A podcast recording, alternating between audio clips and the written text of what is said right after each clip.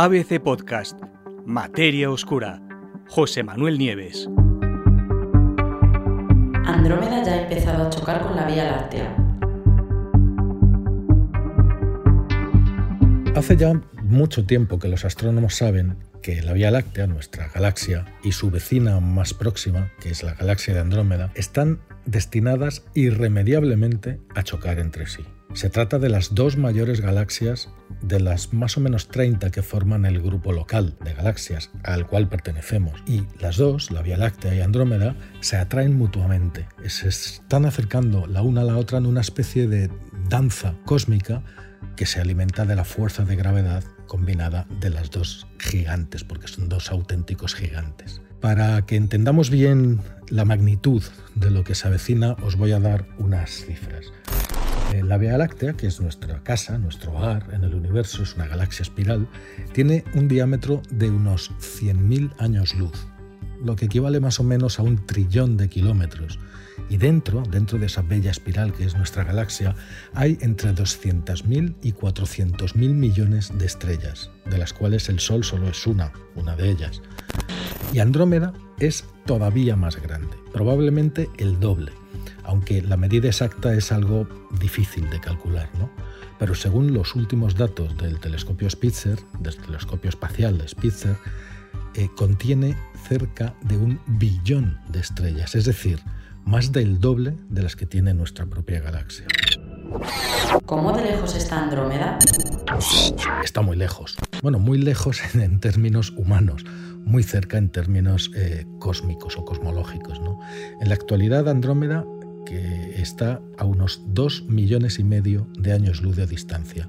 Fijaros bien, un año luz es más o menos 9 billones y medio de kilómetros de distancia. ¿no? Pero eso no es lo importante, sino que se, se nos está acercando a una velocidad mm, considerable, una velocidad que es de cerca de 400.000 kilómetros por hora, o lo que es lo mismo, unos 110-111 kilómetros por segundo. Para que os hagáis una idea, a esa misma velocidad tardaríamos menos de una hora eh, en llegar hasta la Luna. El choque se producirá dentro de mucho tiempo, dentro de 4.500 millones de años. Y no será frontal, sino de refilón. ¿no? Y ya os digo, será dentro de mucho tiempo, eso es verdad, pero los primeros síntomas de ese encontronazo bestial que se acerca ya se están produciendo en la actualidad. ¿Cuáles son esos síntomas? En eso se basa precisamente el estudio, un estudio sin precedentes que se acaba de publicar en The Astrophysical Journal, una de las revistas eh, de astronomía más importantes que hay. En ese estudio, los astrónomos de la NASA que manejan el telescopio espacial Hubble han conseguido por vez primera cartografiar al detalle el halo de Andrómeda. ¿Qué es el halo? La inmensa, la gran envoltura de gas que rodea por completo a las galaxias, ¿no? a la nuestra, a Andrómeda y a muchas de las que podemos ver por ahí fuera. Pero desde luego los astrónomos se llevaron una enorme sorpresa cuando se dieron cuenta de que el halo de Andrómeda, casi invisible, ¿no? de plasma, hecho de plasma difuso, bueno, pues se extiende ni más ni menos que hasta 1,3 millones de años luz de la propia galaxia, incluso hasta 2 millones de años luz en algunas direcciones. Y eso significa que el halo de Andrómeda ya está chocando con el halo de la Vía Láctea, que es nuestra galaxia. Desde luego, desde hace tiempo ya los investigadores saben que entender qué es lo que pasa, cómo funcionan y cómo están configurados los gigantescos halos de gas que rodean a las galaxias es algo muy, muy importante. Mm, de hecho, esos halos son los depósitos, digámoslo así, o los reservorios de gas que tienen el combustible necesario para que las galaxias formen las futuras generaciones de estrellas.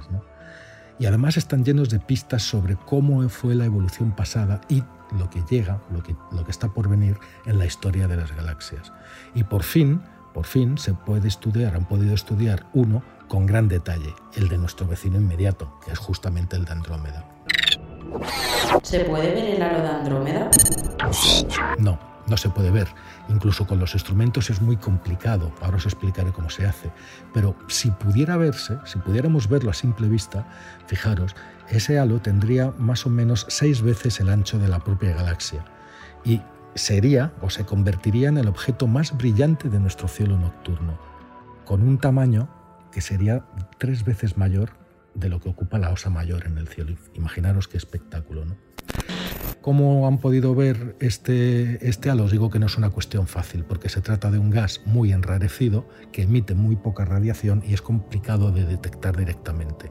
Sin embargo, los investigadores eh, eh, eh, se han sacado de la manga, digámoslo así, un truco, y es observar cómo se comporta la luz de objetos que están mucho más lejos, en este caso de cuasares, que son los centros activos muy brillantes de galaxias muy lejanas, esa luz en su viaje hacia la Tierra cuando atraviesa el halo, cómo se comporta.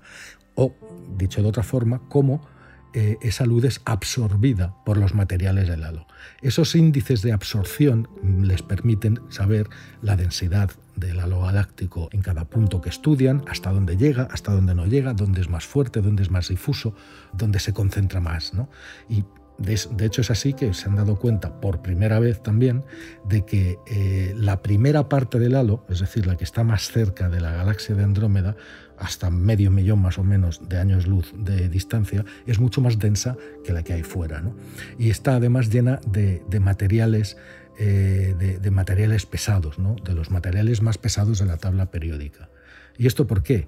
Pues porque esos materiales pesados se generan durante las explosiones de supernovas y es, resulta lógico que cuando la supernova estalla, es una estrella que muere, ¿no? estalla violentamente, todos los materiales y los más pesados se generan justo en el instante de la explosión, pues como el oro o el platino o el uranio, todos los materiales muy pesados se generan justo en la explosión, bueno, son lanzados al espacio y se incorporan ¿dónde?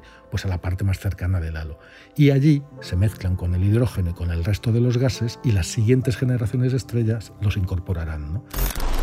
Eh, la cuestión eh, no es de que está hecho el halo, sino, sino ver lo grandísimo que es. ¿no? Hace años ya, hace cinco años, en 2015, los mismos investigadores ya se habían dado cuenta de que el halo de Andrómeda tenía que ser enorme, ¿no? muy grande, pero no habían podido observar su complejidad ni estimar su tamaño. Y eso sí que lo han podido hacer ahora gracias a los nuevos instrumentos. El halo de nuestra galaxia resulta más difícil, desde luego, porque estamos dentro y no lo podemos ver, o sea, no podemos verlo desde dentro, nos cuesta mucho trabajo. Pero los científicos piensan que los halos de la Vía Láctea de Andrómeda deben de ser muy parecidos. ¿Por qué? Porque las dos galaxias tienen bastantes similitudes. Bueno, como os he dicho, Andrómeda y la, y la Vía Láctea siguen un rumbo de colisión. ¿Y las dos? ¿Qué pasará cuando se colisionen?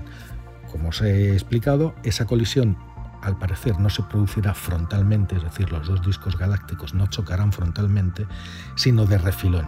Eso quiere decir que Andrómeda atravesará una esquina, digámoslo así, de nuestra galaxia, se alejará, pero como la propia gravedad de Andrómeda y la de la Vía Láctea seguirán actuando, se frenará porque se atravesará y seguirá recta, ¿no? seguirá, seguirá alejándose pero sería como una goma que se estira, porque iría tensando, tensando, la gravedad vencería, entonces volvería a volver a chocar otra vez con la Vía Láctea. Probablemente la atravesaría de nuevo y así varias veces hasta que las dos galaxias se conviertan en una gigantesca galaxia elíptica, una nueva galaxia que sería la suma de Andrómeda y de, de nuestra, nuestra Vía Láctea. Se han visto, se han visto estudiándolas en el espacio lejano, se han visto eh, mm, os están viendo procesos de fusión de muchas galaxias. Pero claro, están tan lejos que mm, cuesta trabajo fijarse en los detalles. Y Andrómeda resulta que la tenemos, como quien dice, allí mismo. Y que ese proceso de fusión con nuestra Vía Láctea, aunque está justo en sus primeros, primeros síntomas, pues resulta que ya ha empezado.